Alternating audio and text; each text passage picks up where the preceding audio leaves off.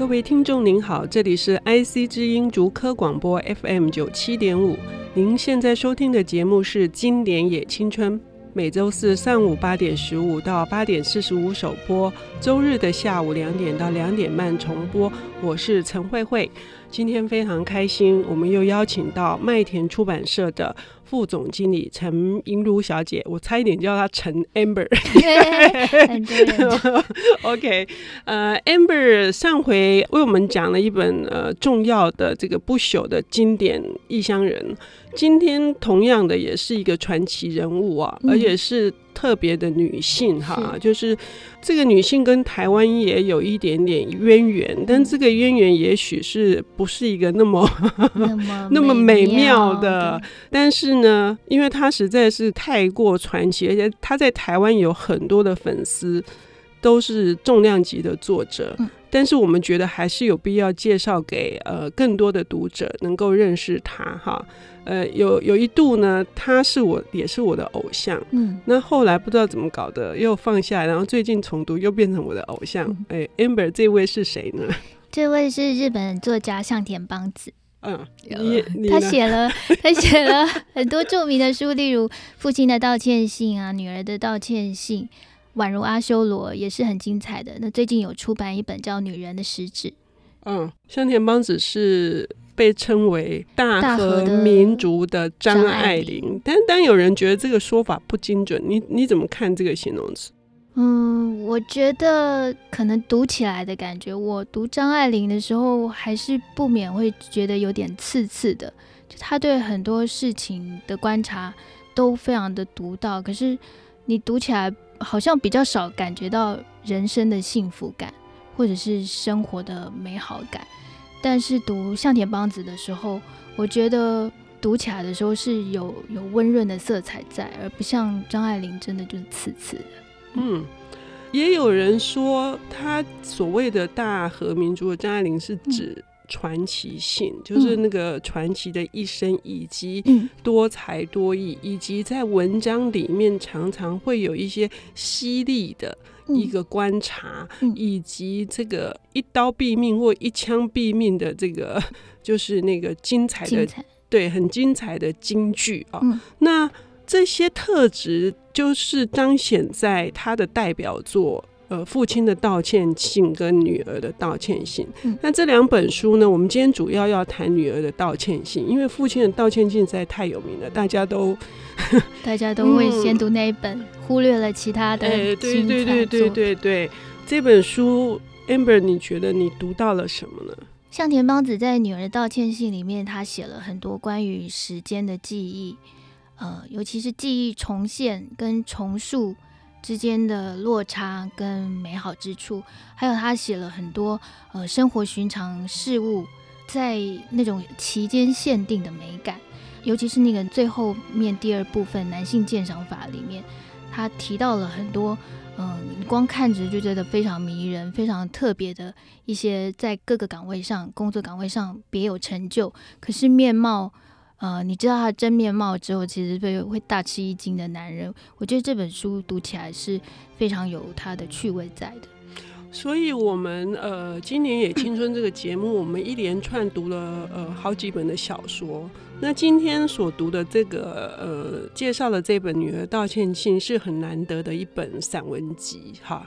呃，总共有五十多篇，然后分别写回忆、写人物，以及写他的一些。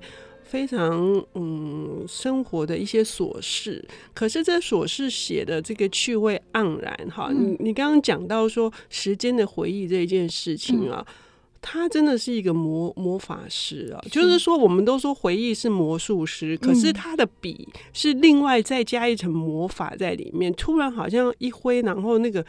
亮闪闪的东西就出来的，嗯、所以他的那本另外一本代表作《回忆扑克牌》，是。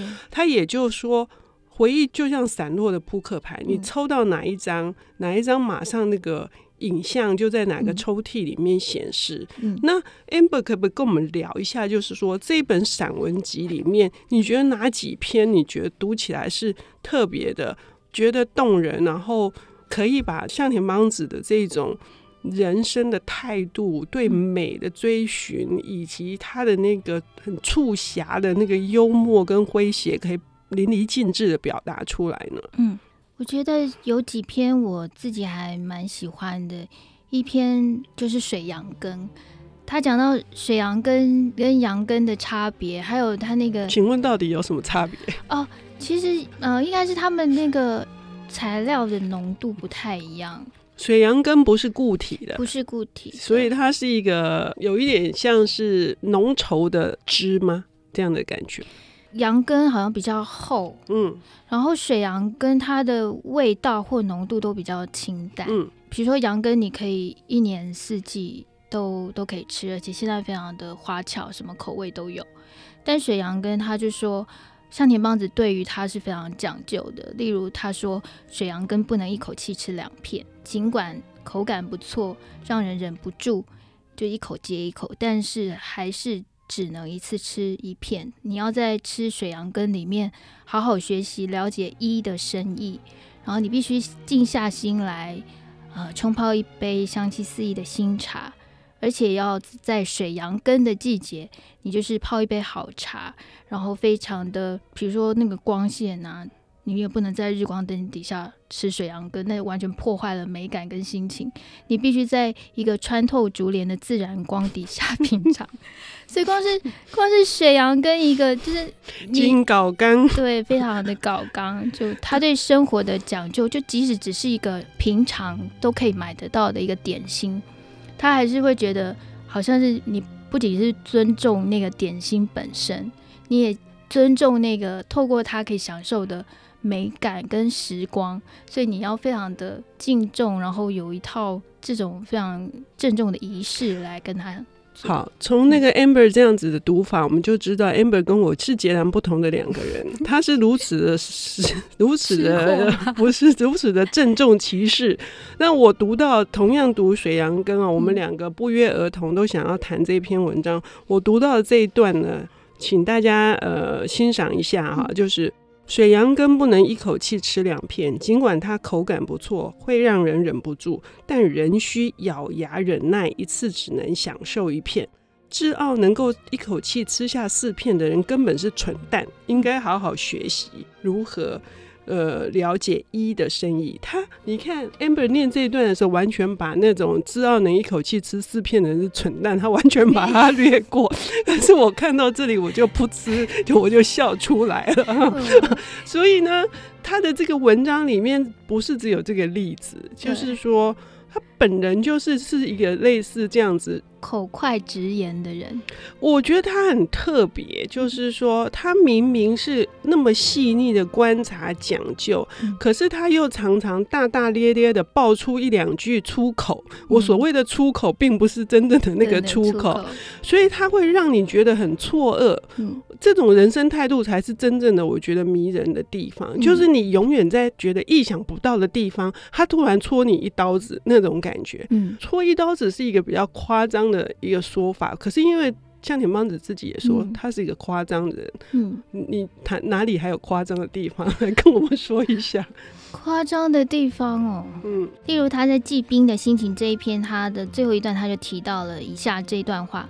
他说：“我觉得人类最好还是不要住得太高，应该尽可能站在地面，人与人之间应该以相同的高度往来比较好。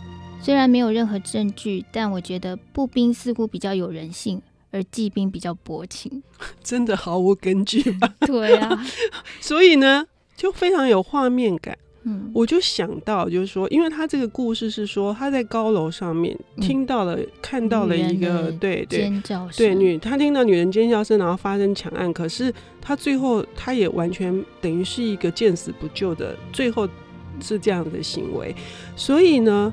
我就不禁想到那个画面，就是骑兵真的是骑着马，所以他可以乱挥乱砍。嗯，可是步兵真的很辛苦，灰头土脸，所以呢，他可能就会比较手下留情，是这样吗？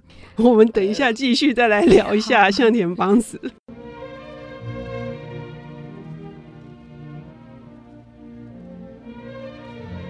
欢迎回到 IC 之音竹科广播 FM 九七点五，现在进行的节目是《经典也青春》，我是陈慧慧，来宾是麦田出版社的副总经理陈银如小姐。Amber，我们刚刚聊到了这个向田邦子，他的个人具有非常独特魅力的这个写作的手法。那在谈他的这个呃文章之前，哈，我们我们刚刚有提到说，他跟台湾有一个特殊的姻缘，你要不要讲一下这个事情的始末？嗯，向田邦子他其实是在一九八一年来台湾旅游的时候，他遇上了空难猝死。那应该是在父亲的道歉信，还是在女儿道歉信里面，他其实也有提到说，有一次。呃，在父亲过世多年之后，他母亲终于有机会可以出国旅游。他送他母亲搭飞机的时候，就一直想着说：“诶，希望母亲一路平安。呃，如果真的要有什么不好的事情发生，也希望是在回程。”那我再对照他到台湾旅游的这件事情，我看到那一段的时候就，就就突然有一种很难过的感觉。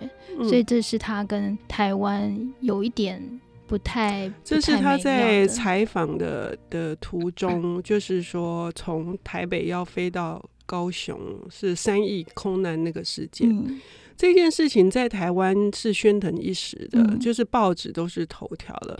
那在日本呢，更是一个非同小可的一、嗯、一件大事啊！从此之后，大概日本每年都有他的一个就是纪念活动，活动然后甚至很多的电视台就拍了他所写的剧作本。嗯、所以我们要回过头来再介绍一下，就是说向田邦子他的身份是非常多元的，嗯、所以说他究竟是一个什么样子的的女人，然后她她的那个作品，呃，又有哪些是我们可能还要再更加关注的？她做过很多事，她其实，在出版社工作过，然后她她有做过广播，后来大部分都是写电视剧剧本。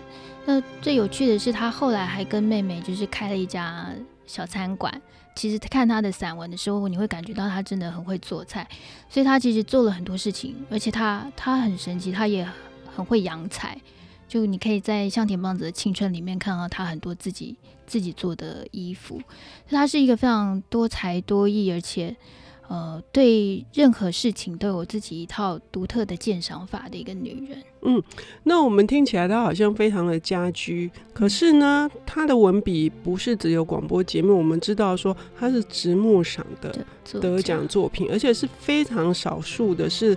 小说在连载的时候就因而得奖的，那这个作品呢，也是彰显，就是说也突出了就是向田邦子的这个我们刚刚说他的才华。嗯、那他的才华里面，呃，是那种蛮多是属于很突然，你描述一件很美的事情况的时候，突然有一个很爆笑的一个场面出现。嗯那 Amber 说要要来跟我们分享他的那个接下来的这一段文章是中野的狮子。OK，就向田邦子，他有一天搭地铁，然后经过中野站的时候，他就从车窗望出去，看到有有一栋楼，有一扇窗里面竟然有一个穿白色汗衫，就是洗的破破烂烂，他还特别著名的男子，而且他旁边有一头公狮子，他就非常的惊讶。可是他问身边的人，身边的人没有看到。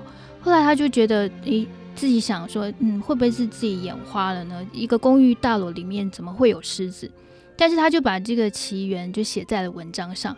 没想到后来的确接到有人有人来信说，而且是多年以后，那个男人写信来说，你看到的石狮子就是我家的狮子。然后如果你不相信我的说法的话，你可以求证以下某某人，并且后来他们就就认识，就是认识了那个狮子的主人。那狮子的主人还跟他讲说：“诶，其实你那天看到的，它关在笼子里，你没看到吗？另外，它是一只母狮，它不是公狮。还有，我觉得最爆笑的是，那个狮子的主人很郑重的跟他讲说：我没有穿。”穿一件破破烂烂的白色汗衫，您您应该是看错了吧？但后来他就在这个中野的狮子里面，他其实从一开头就讲述了好几场不一样的呃回忆，但是那个回忆都他去求证当事人，发现每个人看到、想到、记得的都不一样。那我觉得他里面有他写了一句话，我觉得很有趣，他就说回忆和往事往往都是第一人称叙述。而且是单眼画面，就是一个视角看到每个人都不一样。嗯，所以呢，这篇文章里面也有一段话很打动我。他就说，有些事情呢是一百个人看到，嗯、可是唯独一个人没有看到，看到或者是有一些事情是一个人看到了，可是周围的没有任何一个人看到。看然后通常发生在瞬间的那一秒，只有这个人看到。如果这个人呢是一个诚实者，平常沉默寡言、很木讷的人说出来，那这件事情好像就成立。可是如果像他这种常常夸大其词的人来说呢，大概没有人相信。因此这件事情他隐忍了二十年没有说，对，才很厉害。所以呢，我我们要讲说向田邦子的。很多人有一点误会，就是说误会说向田邦子之所以红，是因为他的神秘感，嗯，他的感情生活，嗯，他的神秘感，而他比较忽略了他的文章，哈、嗯，他到底是有什么样谜一般的这个情事呢？嗯、呃，据他在那个向田邦子的情书里面，我们可以读到的，其实是他跟一个有有妇之夫有来往。所以其实他们两个人的交往当然没有办法公开。那你会常常在那本书里面会看到他们的来往，尤其所谓的情书，其实常常都是短简一般的，非常非常少的字句，而且是可能就是一般的嘘寒问暖。他没有很浓烈的“我想你，思念你到不可自己”，而是关心说你你到底吃饭了吗？或者是你今天感冒？呃，舒服一点了吗？我什么时候可以完成工作回去看你？这样的字句，我觉得这个是是有一种很特别的感觉在。你看又来了，你看哈，同样的一本书，两个人读到的 完全又不一样哈。我读到的情书都是食谱，哎，都是他怎么帮他做菜，哎，比如说蜜寿汤就是。他的情书就是他蜜寿汤的配料，嗯嗯、每天可能他为了要怕对方吃腻啊，所以那个配料都不一样。嗯、所以光是一个蜜寿汤大概有十几款的的蜜寿汤啊。嗯、那这种不容见人的这个感情，可能是他写作的动力，或、嗯、或是什么，嗯、或者是他的长女的性格，嗯。嗯，使得他是一个。特立独行的，嗯。嗯，追求自我的成长，因为在他那个年代，好像求学各方面或者是职场的这个身份都不是一件很容易的事情。嗯、那女儿的道歉信里面，呃，是不是也把香田邦子的这种他的这种比较特别的处境呢？你觉得他有没有可能在这里面有有什么样子的抒发？向田邦子这种身为长女，就是呃，免不了就是会照顾大家，往往最后忽略了自己的这个心境。我觉得在《女儿的道歉信》首篇，呃，被踩扁的纸鹤里面这一篇就可以读到，他写说，呃，他小学一年级的时候上课要教教折纸鹤，没想到他发现他很快就折好了，就发现同学都不会，他就一个一个去帮忙他们折纸鹤。当老师说：“哎，现在呃折好了，吹气的时候，他发现只有他的纸鹤不知道什么时候已经掉在地上被踩扁了。他此后都一直遭遇这种帮忙众人，然后最后自己好像落得呃无地自处，或者是心情被被踩踏的一个一个状况。”嗯。所以，呃，我们今天介绍的向田邦子，呃，是一本散文集。这本散文集呢，充满了他自己对于人类的观察，以及对于他的呃回忆的这个整理。今天非常谢谢 Amber 来跟我们分享向田邦子的世界。读散文跟读小说有一个完全不同的乐趣，就是散文你可以翻到哪里就读到哪里，尤其是经典散文，每一篇散文都是一个独立的故事，它都可能是发展成后面非常非常美妙的一个全新的世界。认识新的作者是一个读书的动力，也是一个阅读最快乐的地方。那么今天节目就进行到这儿。本节目是由 IC 之音和 Readmoo 阅读最前线联合制播。如果对节目有任何建议指教，欢迎在 IC 之音网站交流会堂来留言。下周同一时间，欢迎继续收听经典也青春。